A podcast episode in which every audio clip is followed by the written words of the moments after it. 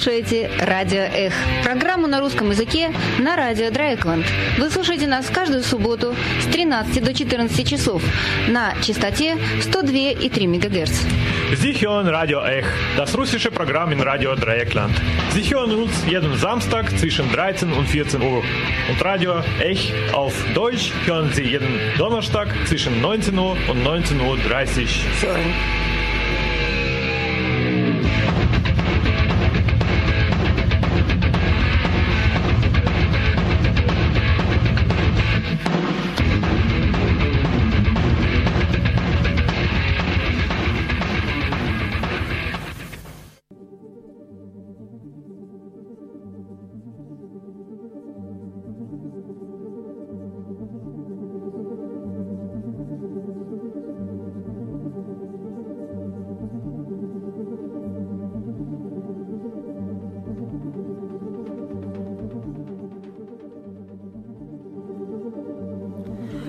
Добрый день, дорогие радиослушатели. Добрый день. Доброго времени суток. Сегодня в студии, как всегда, Света и... И Дима. И мы сегодня решили поговорить о чем, Дима? О замечательном месте наш, на нашей Земле. На нашей зоне- планете. Да, о так называемой зоне, о зоне отчуждения. Чернобыльской зоне. Да, сегодня уже есть две, э, две зоны отчуждения. Одна в Фукусиме, другая в Чернобыле. Но Вот. Чернобыльская наша первая. Не, ну старшая. это не первая. Здравствуйте. Первая зона отчуждения в Челябинске, на моей исторической родине. Она гораздо больше. Ну Вот. Но мы поговорим о самой известной в мире э, зоне отчуждения, Чернобыльской зоне. Ну и, естественно, э, если мы живем, допустим, в Германии или на Западе, то, естественно, люди называют ее еще Тодес-зоны. Это как бы зона смерти, потерянные земли, э, зона выселения и так далее. То есть у человека складывается впечатление, что это что-то такое пустое, огороженное. Э, Да-да, где причем такое, что ты заходишь и больше туда не выходишь. Да, и поэтому мы сегодня решили рассказать, мы уже наверное, пару лет собираемся сделать передачу, да, вот, и наконец все-таки руки дошли, а, о том, что такое зона, как туда попасть, Да, и э, что вы там найдете, если туда попадете? да, и что она себя представляет на настоящий момент, ну и как бы для затравки, за- для затравки скажу, что я за последние два года побывала там три раза, причем два раза у меня были индивидуальные путешествия с гидом, Э, вот в мае я была в прошлом году и в этом году в сентябре. То есть посмотрела э, конец весны, начало лета и как бы сбор урожая в зоне. Сбор урожая в зоне, это уже звучит очень много, многообещающе и немножечко ошеломляюще. А, Но тогда, э, слушай, если уже есть урожай, то подожди-ка, что это, вообще такое зона? Но зона, как бы, есть определенные как бы правила МАГАТЭ, международное атомное м, как бы, управление, как это по-русски, МАГАТЭ, международное атомное, в общем, по-немецки Бехерды, да, в общем. Да, А- а, я тоже не знаю, кстати. Просто известная э, Ну, организация, которая регулирует э, э, как бы, э, деятельность атомных станций. У них там есть разные э, параметры. Вот если произошла самая мощная авария, как произошла в Чернобыле, то, соответственно, нужно по циркулю 30 километров в зону, 30-километровую зону а, как бы э, отцеплять Очертить? и очертить, и оттуда как бы э, эвакуировать население, да.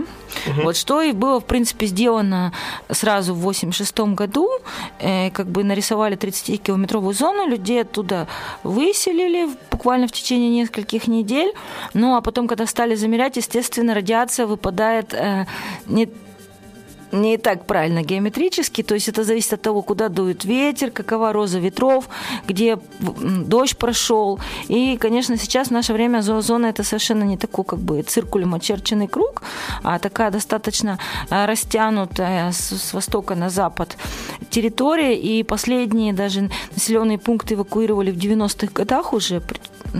То есть как бы вот То есть 10 они- лет понадобилось, чтобы понять, что там все-таки жить нельзя, да? Ну Вот, э, то есть есть, допустим, отдаленный такой город э, э, городского типа э, э, Полесская, которое эвакуировали уже буквально в 90-х годах. Вот. Сам Чернобыль, город, в честь которого назвали атомную станцию, эвакуировали в, ма- в мае 86 года. Припять, как мы знаем, э, буквально на второй день после аварии. Да. еще в апреле. Вот. И сейчас зона – это такая территория, по периметру стоит колючее э, там, значит, ограждение, забор с колючей проволокой, но, естественно, там периодически он ржавеет, там дырки появляются, там какие-то нелегалы, как так называемые сталкеры туда э, залазят. Но если действовать официально, то вот есть забор и есть несколько контрольно-пропускных пунктов. Вот, угу. допустим, если ехать из Киева, то это 100 с чем-то километров на машине, то контрольно-пропускной пункт называется Детятки. Вот я принесла в студию как раз карту туристическую, да, да, существуют уже туристические карты Чернобыльской зоны. Э, такая себе зона отчуждения, куда нельзя попасть. Да, такая зона отчуждения, причем все это сделано вот в эстетике, как бы сама карта выполнена какая-то какой-то Европа парк, да, вот наш. Да. То есть все очень весело. Вот. И из Киева ходят три раза в день маршрутки в Чернобыль э, потому что зона, она вся подчиняется Министерству атомной энергетики, да, украинскому, и поэтому вся зона живет, в принципе, по законам, как живет любая атомная электростанция в Украине. То есть такая, скажем так, 30-километровая, даже больше, чем 30-километровая да. э, атомная электростанция. Да, то есть как бы зона, да, станция атомная не работающая. Кстати, интересно наверное, будет узнать, что ее отключили окончательно в 2000 году только. То есть до 2000 года атомная станция Чернобыльская снабжала Киев энергией, светом.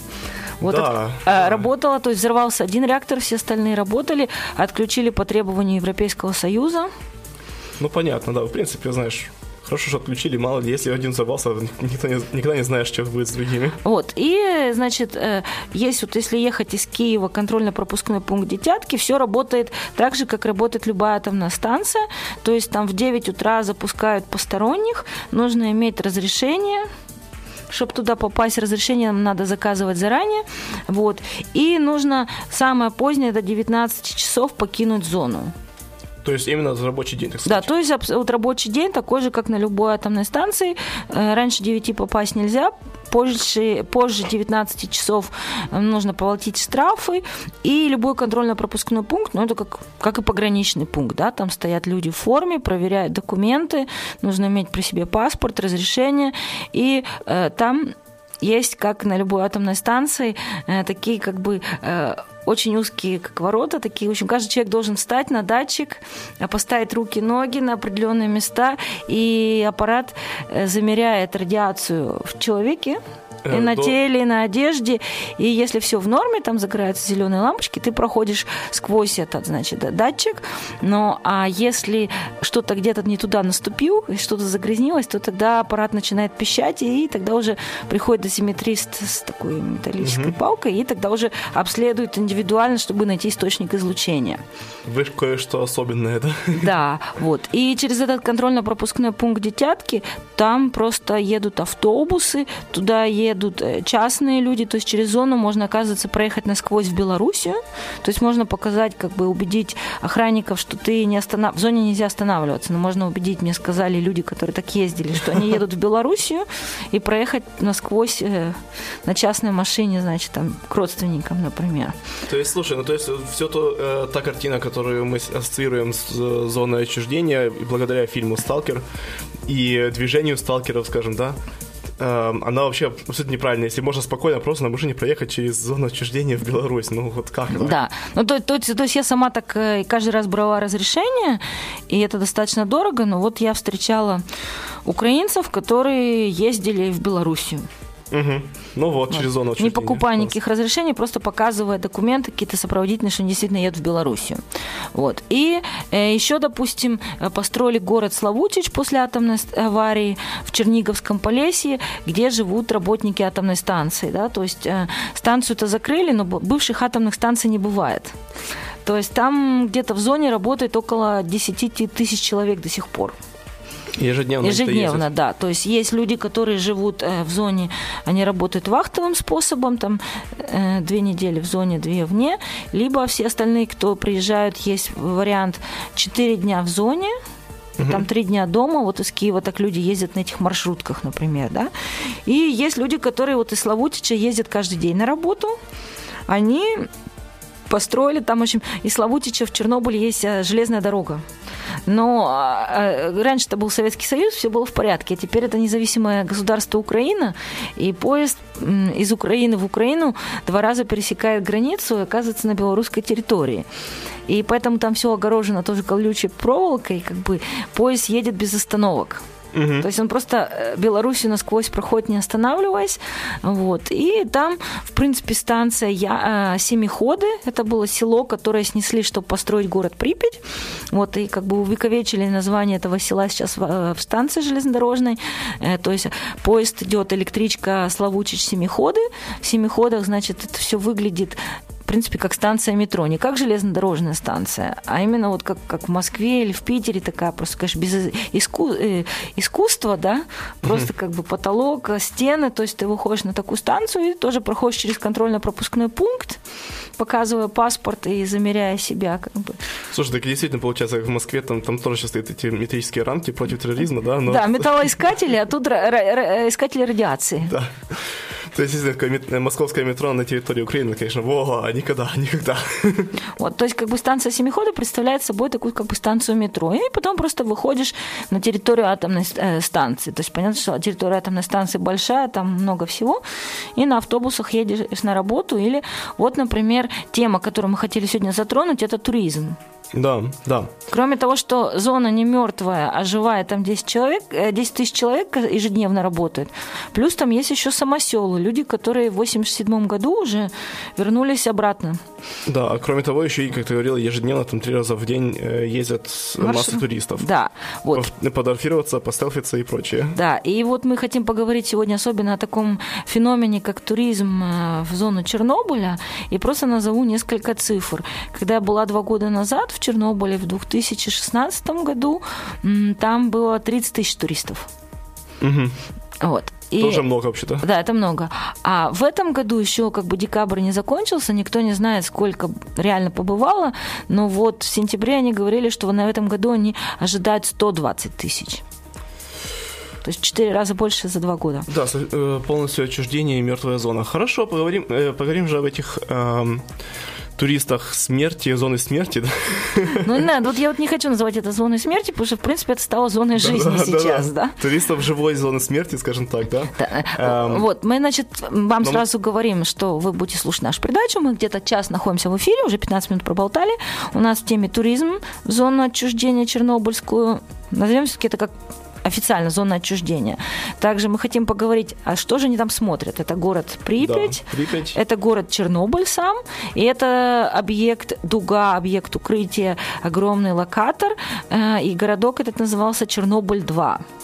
То да, есть Чернобыль, Чернобыль 2, Припять. Которого не было никаких э, картах, естественно. Да, ну и самые бывалые э, туристы, они ездят также в села пустые или села, в которых живут люди, самоселы. И, ну, мы закончим, наверное, экологической ситуацией, да? Да, насколько же жестоко ударила атомная электростанция по по экологии. Хорошо, да, но пока что э, мы уходим э, в, на музыкальную паузу. Вы, наверное, слышите э, параллельно с нами эту такую немного мистическую э, виртуальную музыку. Э, э, параллельно с нами. Почему мы взяли? Во-первых, потому что э, это не сталкерская музыка, но при этом э, эта музыка э, нечто такое Эм, объекта, о котором мы тоже разговаривали уже однажды э, в нашей передаче, объекта Тофельсберг. Э, в Западном Берлине. Это шпиона... Э, объект шпионажа, э, выслушивания... Прослушивания, да, это... ГДР. Точнее, это ФРГ прослушивала ГДР. Нет, это американцы, это же американская лучше, станция. Да, это есть... не... ФРГ не имел к этому никакого да, отношения. Да. Это была территория Соединенных Штатов и потом еще Британия. Америка... Американцы прослушивали э, ГДР, то есть, собственно, такой аналог, аналог советской дуги и Чернобыля-2. Э, сегодня э, там тоже, там, собственно, место для ивента в лучшем случае, причем тоже заброшенное такое, и распадающие, то есть нечто, э, такое очень похоже, напоминающие некоторые объекты зоны. Э, и кроме того, на, на снимках, если посмотреть, то видно то, что вокруг тоже зелень, вокруг тоже парки, э, в принципе, тоже такое ощущение, что это зона отчуждения. Ну, издалека, конечно. И только. забор есть, просто не охраняется, но забор тоже есть. Да, все, то есть такая параллельная зона отчуждения, замечательная музыка. Послушаем же немножечко. Да, вообще холодная война привела к массе, возникновению массы зон, вот, да. Ну и мы поговорим об этом сегодня.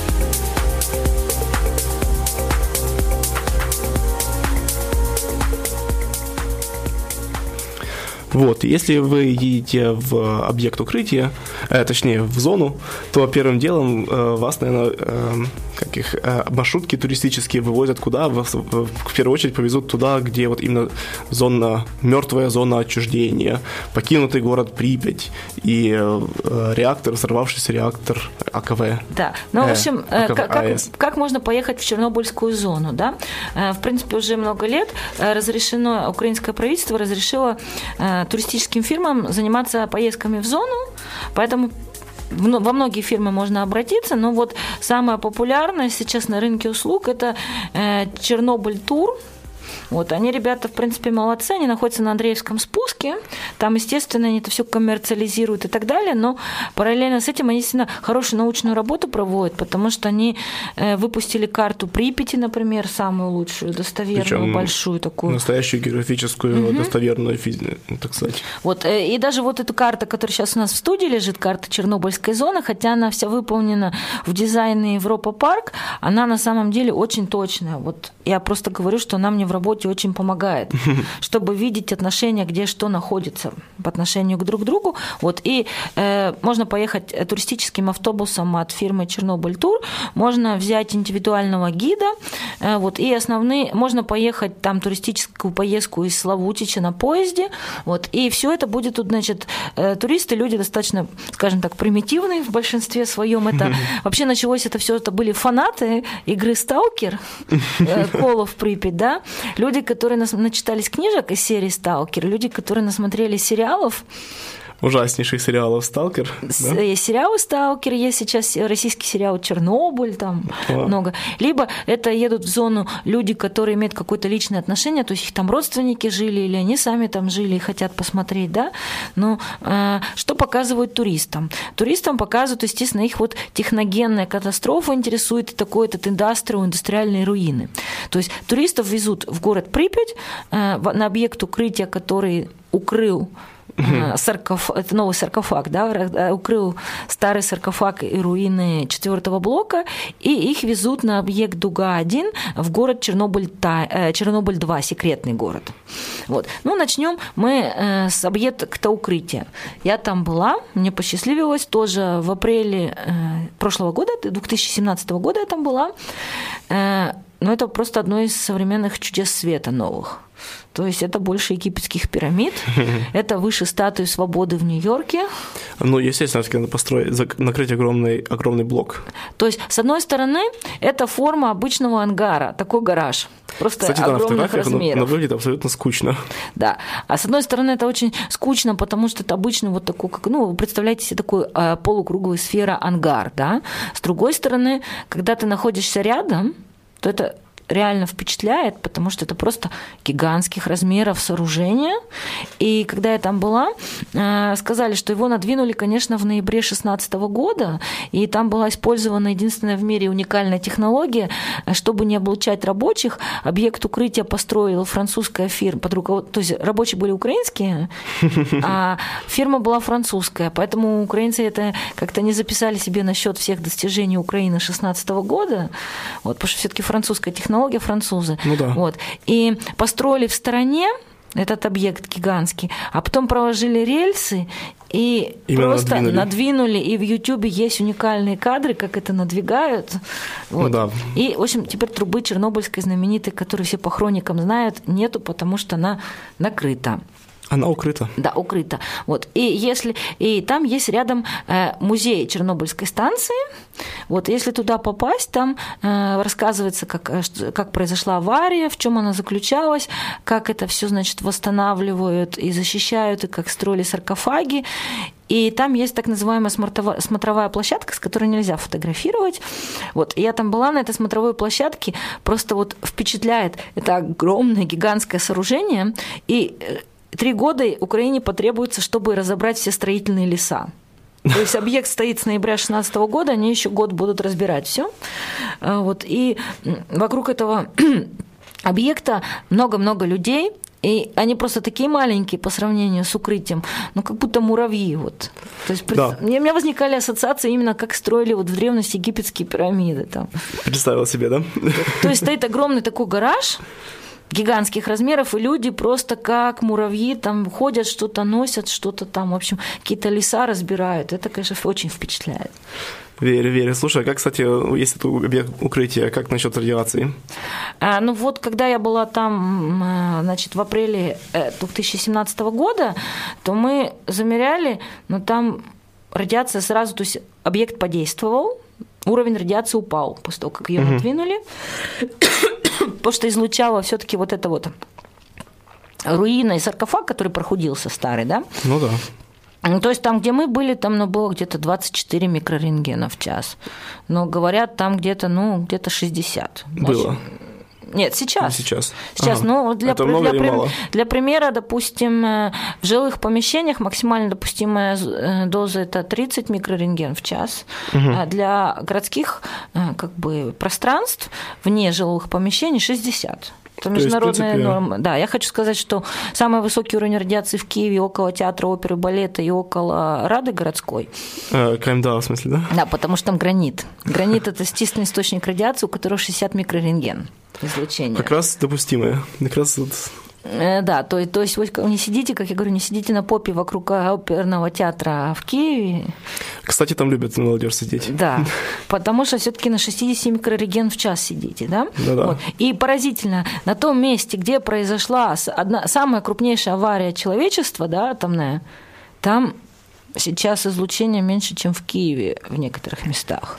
Да, молодцы. То есть такие нашли какие-то возможности, как э, более-менее справиться с радиацией. Да, но там рядом, если ехать объекте. из а, Чернобыльской станции, ехать в город Припять, то там есть так называемый рыжий лес, вот, который принял на себя максимальный удар и за одну ночь сразу высох и стал рыжим. Угу. Вот там, конечно, нельзя останавливаться машинам, нужно задраивать все окна и на большой скорости проезжать мимо, потому что что там, конечно, тысячи микрорентген выше. То есть вот это самое опасное место, это рыжий лес. Как он mm-hmm. был, так он и остался.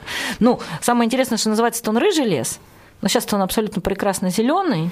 Даже в такой ужасной радиации природа, она регенерировалась. То есть деревья растут нормальные, красивые, угу. зеленые. И никак там никаких изменений не видно особенно. Да, ну, то, то есть если ехать на машине, да, да едешь на машине, но лес себе лесом, вышел бы грибы пособирал, но э, если ехать с, с, с дозиметром, то он начинает, конечно, безумно пищать и да. показывать такие цифры, что... Да, да. Причем это что он не успевает замерить, то есть это же движущаяся машина. Да. Мой гид сказал, что если бы мы остановились и стали замерять, то ого, какие бы цифры были, ну, никто же добровольно там не останавливается, да? Слава вот. Богу. А сама, значит, атомная станция, там все так культурненько, вот этот музей сделан, а, значит, а, там все чистенько, собачки бегают. Я спросила, почему в Чернобыльской зоне только собаки, а кошек нет? Ну, потому что кошек съедают дикие звери там волки и прочее все. То есть вот кошки, они все-таки медлительнее собак. Кошки все-таки домашние. Да. А собаки как-то лучше выживают. Вот. И туристов обычно везут, значит, посмотреть этот объект открытия, если повезет эту станцию. Там есть, значит, э, памятники, Прометею из Чернобыля привезли, там э, памятник, там э, такая рука с, как бы, с огнем ликвидатором, и, или памятник ликвидаторам, и там вот самов кормят, которых там 2 метра ростом самы, но они такие большие не от радиации, а от того, что их просто никто не ловит в пруде охладителей и так далее. Вот. Но самое интересное, что с такой бум туристов, вот э, Чернобыльская атомная станция – это самый вот объект, который туристы больше всего желают увидеть. Да? И это привезло, как мне рассказали вот в сентябре 2018 года, просто к параличу работы станции, потому что вот, ну, едут электрички из Славутича, везут работников на смену рабочих, да? Ну, это просто рабочим негде сесть, потому что все туристами забито, да? Ну, куда и едут автобусы, да. вот. И поэтому а, подумала так это называемое Чернобыльское министерство, а, подумали, как же им сделать? Э, вот если одних пускать, других не пускать, пускать начнутся разговоры. Вот меня пустили, а, ну, как бы всякие расклады нехорошие. Поэтому они просто подняли цену. Если я в 2017 году в апреле была э, в рамках одной научной конференции с автобусом участников конференции бесплатно на Чернобыльской станции, то теперь это удовольствие стоит, по-моему, 110 евро, как мне сказали. Больно.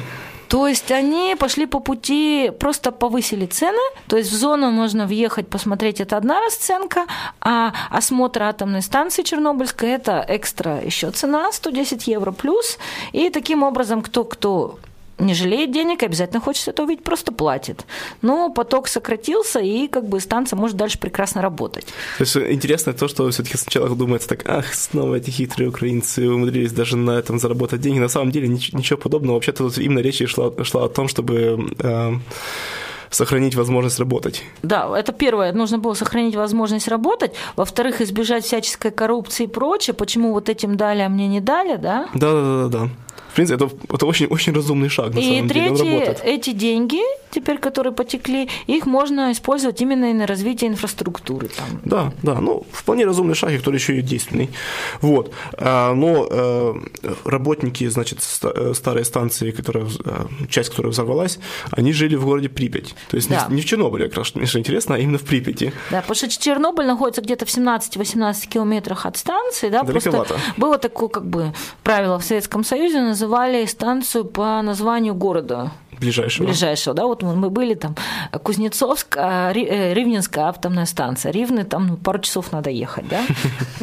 Вот. А здесь показал, получилось так, что ближайший город был Чернобыль. Да. Назвали Чернобыльский. Вот они жили в Припяти, вот они, значит, утром садились тоже на автобус и ехали из города Припяти на станцию, там мост был, речка, и вот это то, что потом стало Рыжим лесом. Угу. Вот. Сейчас Припять э, – это нежилой город, который никогда не будет жилым. То есть в 90, 1986 году огромные силы были брошены на то, чтобы очистить Припять. Очень много людей, ликвидаторов, потеряли свое здоровье там. Именно там. Да потому что была сначала наивная мысль, что мы это все почистим и заселим, а потом они поняли, что это не почистить и не заселить никогда. То есть, если есть так называемая 30-километровая зона, которая совершенно, как я уже сказала, не круглая и не 30-километровая, то есть еще так называемая 10-километровая зона. Вот это вот самая как бы опасное, то, где люди никогда жить не будут, вот в эту 10-километровую зону вот и входит атомная станция и Припять, да, вот она на карте у нас расчищена, и Чернобыль 2, кстати, тоже туда входит. И, э, значит, Припять э, меня когда спрашивали, поедешь ли ты в Припять, я говорила, да зачем она мне нужна? Я там столько видела на Ютубе, видео и фотографий.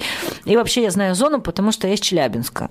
У нас там тоже зона есть. Я знаю, что такое дома многоэтажные в лесу стоящие, как бы среди деревьев. Да, видела, да. плавали, знаем. Но когда я все-таки э, не по своей воле, а вот в рамках этой конференции нас меня не спрашивали, что я хочу, что я нет, э, посадили в автобус и привезли, да, надо сказать, что на меня неожиданно очень сильно подействовало. Припять. На челябинского человека. Да, да, на любого человека. Я объясню, почему. Потому что на Урале есть несколько зон, там химическое отравление, там радиоактивное отравление. Но это, в принципе, э, города и здания, которые были построены, так скажем, в 50-е годы, да? Mm. 40-е, 50-е. Другой То есть совсем другая архитектура. А э, что поражало, вот поразило меня лично в Припяти, ты въезжаешь в контрольно-пропускной пункт, там стоит, значит, крест – Э, на нем рушники, все традиционно украинское, да, и э, там такой бравый солдат Швейк стоял с усами, такой шутник, прибаутки, там, значит, всех пропускал, собачки там бегают, все нормально. Но ты въезжаешь, и там просто лес. И сквозь этого леса зеленого ты видишь э, пустые, без стекол, без оконных рам многоэтажки, то есть девятиэтажные дома. Угу, да, и вот это, понимаю, ну, как бы любой из нас, это, в принципе, вот самый типичный распространенный стиль архитектурный советских городов. Такие э, дома ты найдешь от э, Сахалина до польской границы везде, да. И вот, по-моему, это очень сильно бьет на психику, по крайней мере, на меня, потому что это на каком-то бессознательном уровне ты отождествляешь себя с этим. Потому что не все люди жили в каких-то там сталинских домах, да, не все там жили в хрущевках. А вот именно вот этот в Брежневках, вот, да. в Брежневках, вот в этих девятиэтажках, ну, либо люди жили сами, либо каждый из нас посещал. Ну да, да. И ты просто видишь то, что было твоей повседневной жизнью, ты видишь, что с этим стало как бы вот после аварии за 30 лет запустения. Да.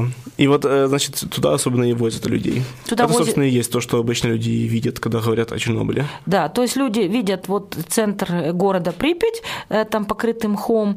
Э, Но я еще хочу сказать, что мне повезло в какой-то степени, потому что я была весной и осенью. И было буйство красок, и вот э, джунгли просто, да? Просто все зеленое, все растет э, бешеной скоростью, все заросшее. А, допустим, у меня есть знакомые, которые были зимой в декабре или были осенью в ноябре, когда уже листва опала, да, и все такое серое, холодное, промозглое, вот тогда, говорят, зона производит уд- удручающее впечатление. Вот у меня просто, просто зависит еще от времени года. Да, конечно, конечно, очень сильно. Ну, думаю, как и любой лес, собственно. Вот, и, ну, вернемся к Припяти. То есть там вот видят эти здания туристы, руины м, многоэтажные. Ну, это не руины, они еще стоят, но когда-то они обрушатся, да. Вот там ресторан, супермаркет советский, причем это же было как бы самое лучшее Универсам, снабжение. универсам, а универсам, супермаркет. универсам, где до сих пор там висят овощи, фрукты, молочные продукты, и холодильники перевернутые лежат там, вот, и э, ресторан бывший, и многоэтажки, и э, колесо обозрения, которое никогда не работало, которое строили-строили, должны были открыть на 1 мая 86 года. Но вот какие краски были в Советском Союзе, до сих пор яркий желтый свет этих гондол с колеса обозрения, просто такой как по-немецки сказать, кналь гельб, то есть яркий желтый цвет за 32 года не потускнел. Качественная химия получается. Хорошо. Вот. э, от, заброшенной, от заброшенной Припяти мы тогда после музыкальной паузы вернемся к заброшенной, к заброшенному Чернобылю 2. Мгм. Это вот как бы менее известная достопримечательность. Это такой сейчас для знатоков еще более больший писк, чем Припять даже, я думаю. Вот. А пока что послушаем э, вновь э, нашу музыку от э, берлинских музыкантов. Думаю, берлинцы, кстати. Я вот единственное таки не проверил все-таки, надо было проверить. Ein Musik и Йонас Зальбах, которые выступали вот э, в, на Тойфельсберге.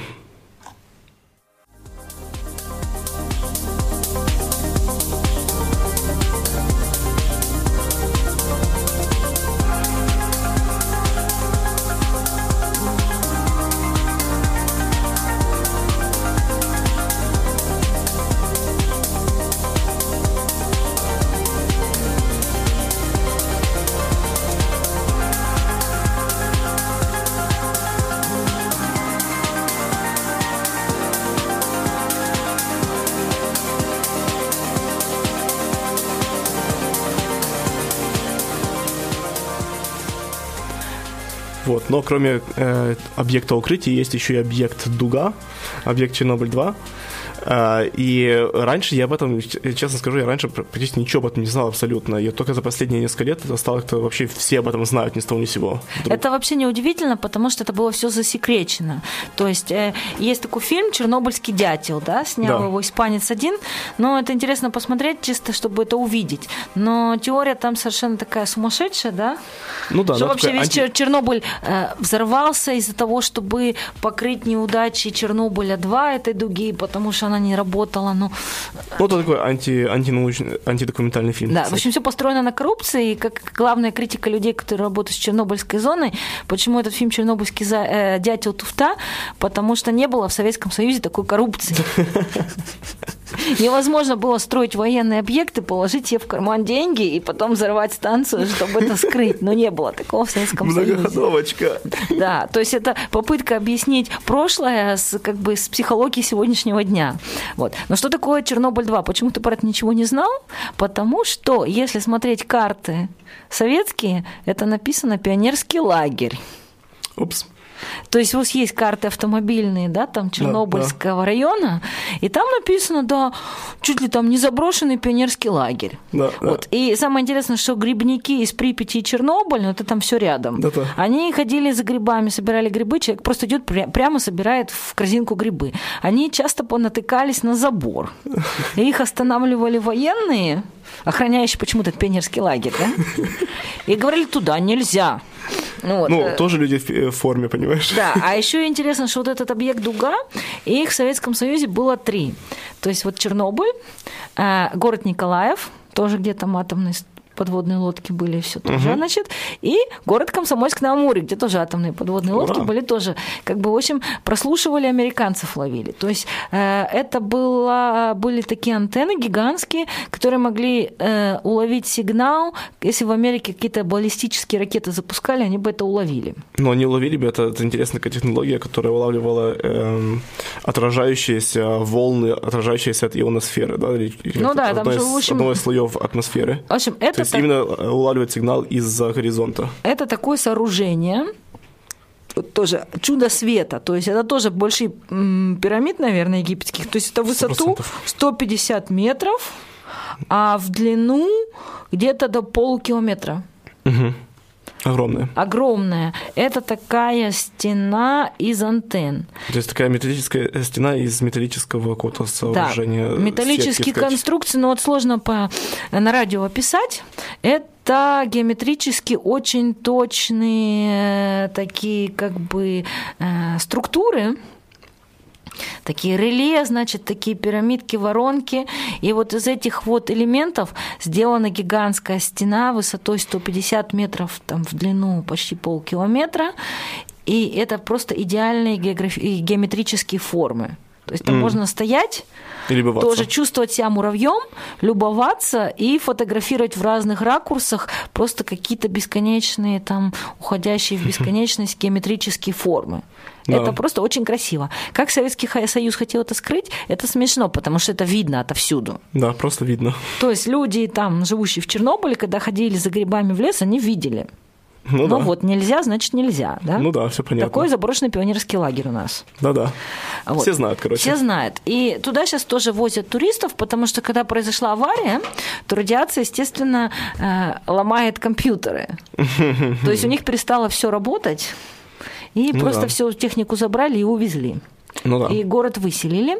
Вот. И э, интересно, что его когда строили, вот и должны были наблюдать за Европой и за Америкой, но были допущены разные ошибки, потому что если, допустим, там а, в, э, в Комсомольске на Амуре и в Николаеве это были принимающие станции, то тут они еще хотели сигнал пускать и ловить его потом. То есть сигнал пускался, там отражался, приходил обратно, и какая-то информация собиралась.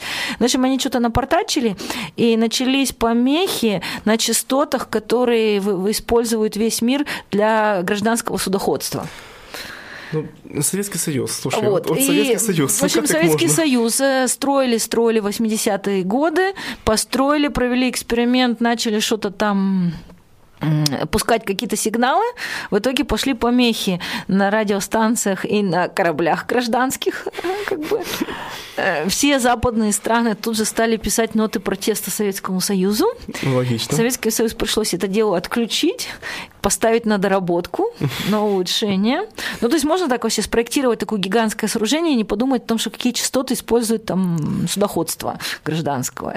Слушай, ну вот э, как-то это все-таки по-советски. Вот Да. Сделать нечто гигантское, но при этом у- у- упустить Облажаться. какие-то, какие-то мелочные ошибки, которые потом все ломают. Да, в общем, у них по- посыпались ноты протеста со всех стран, им пришлось это дело отключить, поставить на доработку, но вот доработать не удалось, потому что бабахнул Чернобыль.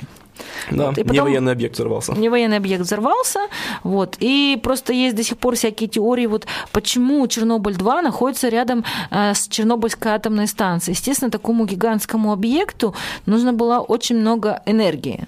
Да. То есть теоретически это, конечно, очень разумно построить самую гигантскую антенну шпионскую рядом с огромной, самой гигантской атомной станцией. Да.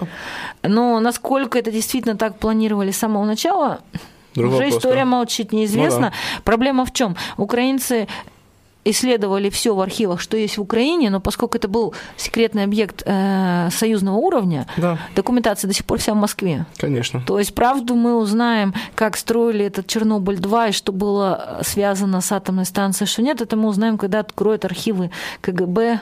Которые В мы еще Москве. надеемся, что будет скоро. Вот. Но что из себя представляет эта вот дуга? Я уже рассказала, что э, самое сердце святая святых – это сама антенна, но на самом деле э, Чернобыль-2 состоял из трех таких зон, трех зон. То есть, чтобы попасть туда, нужно было пройти контрольно-пропускной пункт еще один. Вот. И там был городок, там вот нарисовано на карте пять э, многоэтажек, то есть там было пять жилых домов и три гостиницы, и больница, и прочее, потому что как бы вот приезжали всякие военные, их селили в гостиницы. Вот интересно, такие три гостиницы, это уже, это уже на две больше, чем в Араше, чем в Кузнецовске. Вот. И, значит, там жили семьи этих военных. Потом вторая, э, как бы второй сегмент этого тайного города – это военная часть. Вот. Военная часть, там действительно служили солдаты, которых призывали в армию. И там, значит, стоит гигантская казарма, тоже такое многоэтажное здание кирпичное. Стоит заброшенная а, столовая, где всех военных кормили. Ну вот даже можно в Припять не ездить, там просто очень интересно, тоже как бы разграбленные руины, Вот. И там висят советские плакаты, как бы, что надо ценить хлеб, сколько грамм там норма солдата, там сохранилась хлеборезка, на которой там хлеб резали, выдавали. В общем, очень интересно побродить по этой заброшенной э, столовой. Mm-hmm. Вот. И, э, значит, вот на территорию военной части пускали уже только тех, кто вот там жена, сестра или ребенок не могли прийти там к папе mm-hmm. в военную часть. Только служ... Э, да. И служащие. только только военнослужащие, которые имели особый специальный допуск, наверное, которым КГБ давало, имели доступ, то есть не все солдаты, которые там служили, могли подойти к этой дуге. То угу. есть дугу, вот эту антенну охраняли как святая святых, только самые избранные офицеры, ну, да. могли пройти на территорию этой дуги. То есть там контрольно-пропускные пункты прямо вот между военной частью и э, входом на территорию дуги. И там есть очень куча подземных ходов, много. То, что можно было нырнуть в подземный ход и выйти совсем, совсем в другом месте. Хм. Э, на случай атомной войны, если там американцы Логично. нападут. Вот. И везде были такие как бы грибки. Э, мы знаем, что дети играли там на песочнице, такие стали. Но вот под этими грибками стояли постовые солдаты на случай дождя, чтобы не промокли. Вот. И парадоксально, что вот вокруг этой атом, ну, этой, э, вокруг этой антенны достаточно чисто. То есть там вырубили лес, и там песок. Вот. И э, пески, и там достаточно чисто, но туристам-то нужен экшен, нужно ну, да. селфи делать. Поэтому, когда ты приходишь, там стоит знак, знак вот этот желтый треугольный, там радиация, осторожно, да, опасная зона. И мне рассказали, что вот этот знак притащили польские туристы и поставили, чтобы эффектные фотки делать. Боже ты мой. Кстати, э, но радиация, там уровень радиации завышенный на Чернобыль-2? Нормальный. На, а нормальный, да? Нормальный, То есть, мне кажется, да. не затронуло а, это объект не, затрон, не был затронут э, выбросом радиации? Э, ну, видимо, был, но то есть история нам говорит, что там всю аппаратуру убрали и увезли, потому угу. что уровень радиации после аварии Чернобыльской был такой высокий, что компьютеры перестали работать. Да, ну, Но слушай. за все эти годы прошел дождь, э, подул ветер, как бы теперь там да. нормально. Но вот интересно, да, что на каких языках печатают туристическую информацию и карты? Это русский, или украинский, английский и польский. Не немецкий. Нет. Толпы, толпы поляков. Интересно. То есть поляки, можно сказать, реагируют. Раньше еще было очень много россиян, теперь по понятным причинам россиян практически нет. Да, да. Э, хорошо, да. Вот, то есть мы уже посмотрели на а, невоенные объекты э, интереса туристов, на военные объекты интересные для туристов. Ну что ж, поговорим тогда э, после музыкальной паузы о всем остальном, все, что окружает эти все объекты, а именно экологии, а, собственно, Чернобыльской зоне как таковой уже практически. Хорошо, продолжаем.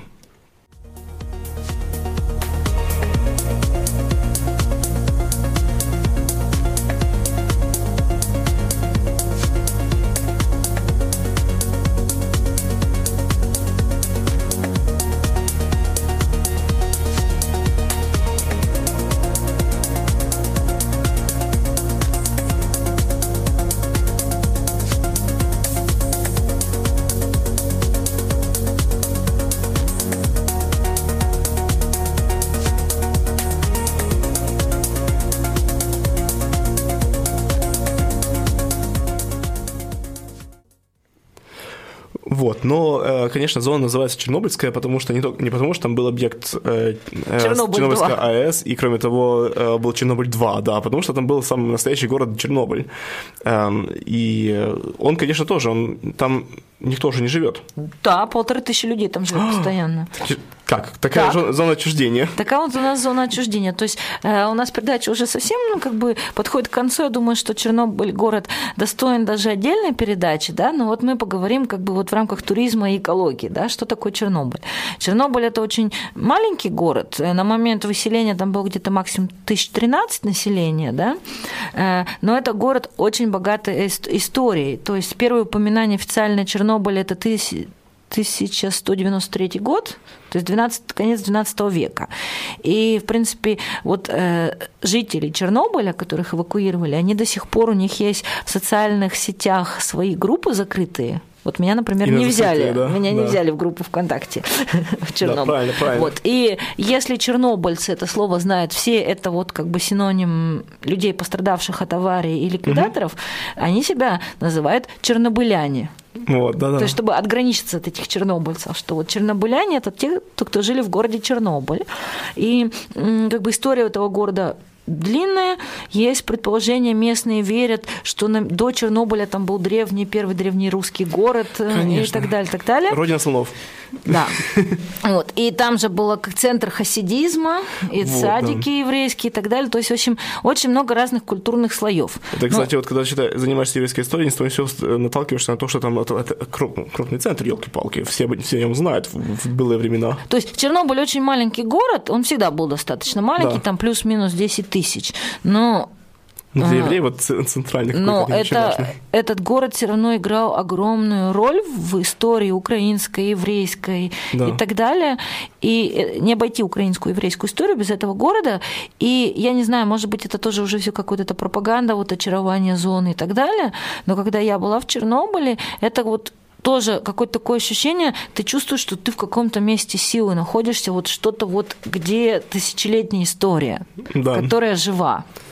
Вот. И что видят там туристы? Естественно, сделана некоторая ин- инфраструктура. Там есть, допустим, отель, ресторан, Для туристов. пятерочка, ну, для работников, да? А, ты работник. Вот. вот. Самое интересное, что там э, я ела грибной суп. э, я же подумала, ну, наверное, какой-нибудь магии будет. Нет, был нормальный грибной суп из грибов Но не из сушеных. Но Ну, я наде- надеюсь. Но был нормальный домашний грибной суп в ресторане. А, Вот. И, ну и, как всегда, компот, салат. А вот. И город, он, как любой средневековый город, есть нижний и есть верхний город. Конечно, да. Вот. И верхний город, э, там есть много советских вот пятиэтажек, то есть девятиэтажек там нету, пятиэтажек, трехэтажных домов, кирпичных, блочных, и вот там живут вот эти полторы тысячи людей.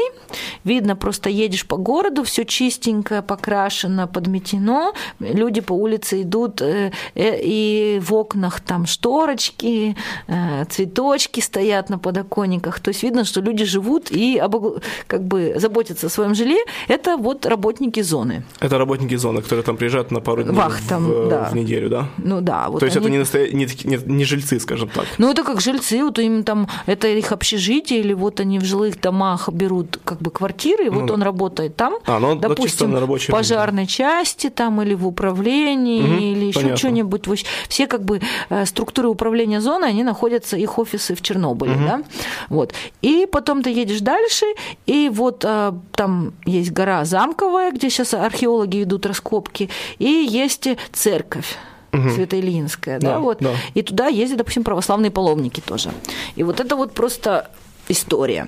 Э, Там были бои жестокие в Первую мировую, во Вторую мировую, и все. То есть там, как они мне сказали, нельзя копнуть, Мгм. чтобы не найти чего-нибудь исторического. То Ну есть да, как да. только они начинают что-то строить, строить минимально там КПЛ или гараж, они мне там принесли, показали коллекцию самых разных монет. Ну, елки-палки, наткнулись. Только лопату в землю воткнул, сразу Да. что-нибудь выкопал. Отлично. Да, детство надо было проводить там. А, Вот. И за церковью находятся огороды. То есть самое большое количество самоселов живет в городе Чернобыле. Чернобыле, да.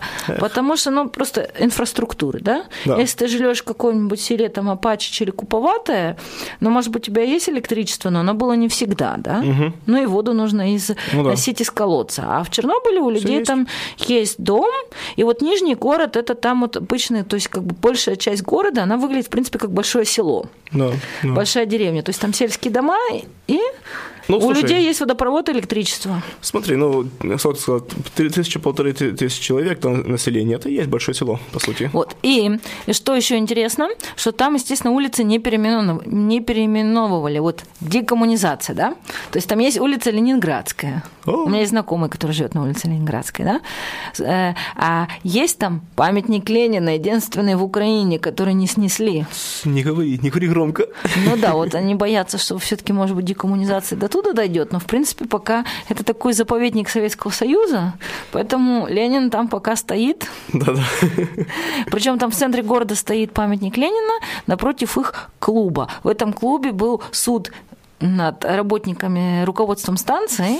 То есть хитро Советский Союз Ага, придумал. да-да. Провели в зоне суд, так, чтобы журналисты не попали, потому что это Да-да-да-да-да. оцеплено. А этот клуб это, э, сельский, это была, по-моему, гостиница для еврейских паломников до революции. Ну, говорят, сегодня синагога, да, но по фотографии не видно, чтобы это была синагога, вообще не похоже. Нет, это я думаю, что это не синагога, а что-то вот Скорее всего, именно что-то другое, да. для паломников что-то. Вот. Ладно. Ну и экология у нас вот за церковью сады. В Просто... садах поля картофельные, картошка, перчики, э, кабачки, все. И э, это можно есть потом? Виноград. э, Подожди, это все можно есть, оно не заражено э, Но вот радиацией? люди, люди, которые живут там, вот они вот эти сады возделывают, и они это едят. Мгм. Но нам тоже предлагали есть виноград, просто можно срывать виноград с лозы и Не есть. хочется, да? Нет, но мы не стали, потому что э, есть определенные правила, и мой гид сказал, что у нас руки грязные, мы до этого облазили Чернобыль-2, что если радиации даже нет на винограде, она может быть у нас на руках. Ну да, да. Вот, и поэтому поели мы в другом месте, в селе Куповатое. Но это уже, очевидно, другая передача про сельских самоселов. Вот. И просто вот поражает буйство этой природы. Ну и, как ты видишь, на карте есть изображены лошади Проживальского, которые Да. живут и плодятся в зоне самостоятельно. Огнегады, дикие, э, дикие лошади. Да, дикие лошади в красной, из красной книги лошади Пржевальского. Их завезли, несколько особей выпустили в свое время. Мгм, и табуны, которые сейчас там бегают, они расплодились. И это было очень хорошей находкой биологов. Почему именно лошади Пржевальского? Потому что они как козы, они все вытаптывают и поедают. А проблема зоны, что там джунгли, там буйная растет природа. И у людей нету силы, возможности это все, чтобы не было пожаров, нужно периодически ухаживать за лесом. А, кстати, кустарниками. пожарни- пожарники, кстати. Вот. И получается. как бы лошади Проживальского это такие добровольные помощники пожарников, Ага. которые бегают, все кушают и вытаптывают. Так, ну это искусственная такая э, природа, а обычная природа как она пережила взрыв и зону? Ну, очевидцы Радиации. говорят, что, конечно, в 86 году птицы не пели, и как бы звери вымерли от радиации, но с тех пор как бы период полураспада прошел, и теперь как бы это официально заповедник. Мгм. Чернобыльский радиоактивный заповедник. И там везде стоят фотоловушки, видеокамеры, которые периодически щелкают и снимают. И просто интернет заполнен всякими прикольными фото. Там лось, который с интересом рассматривает э, видеокамеру. Там одну видеокамеру дятел выбил клювом, выдолбил. Дупло сделал себе, да. То есть там э, просто безумное количество птиц, насекомых, э, черепахи там есть, змеи, лоси, ну, в общем, млекопитающие там есть Сомики. все. Там самое большое количество э, волков в мире на квадратный километр. То есть в Канаде больше волков, чем в зоне, но в Канаде меньше на квадратный километр волков. Отлично. То есть, другими словами, в принципе, эко- экология довольно-таки неплохо справляется с, э, с выбросом э, радиации, да? Да, то есть если вы хотите посмотреть на природу вне человеческого влияния, да, то поезжайте в Чернобыльскую зону, потому что мы так долго живем на этой планете, что неизвестно, что является реальными как бы э, повадками зверей, а что является их приспособлением к человеческой жизни, да. Да, да, а там это более-менее наблюдается. А там Ну, это наблюдается, и, в принципе, это сейчас такой заповедник, где буйство флоры и фауны, и, в принципе, это показывает то, что нет ничего вреднее человека для природы. Вот э, Чернобыльская зона, все думали, что будет все очень плохо, а для природы там сейчас очень хорошо, для зверей. И это показывает, что даже радиация менее вредна для природы, чем, Чем человек. мы. Да. Печально для нас. Да, печальненько, печальненько, да. Ну что ж, хорошо, но на этой э, печально для нас, но очень оптимистической для всего остального, Для остальной природы. природы ноте, да. Мы, наверное, закончим сегодняшнюю передачу. Э, с вами сегодня в студии были Дима и... Света? И вы слушали радио Эх на волне 102,3 МГц. Вы можете слушать нас в интернете на, по адресу rdl.de. Да, и вы можете, конечно, поддержать наше, наше функционирование, э, вступив в сообщество друзей радио Драйкланда и взносом, я не знаю, в районе 3, 3 евро. Ну, боже мой, подарите нам капучино. Э, до да, свидания. пульт. До свидания.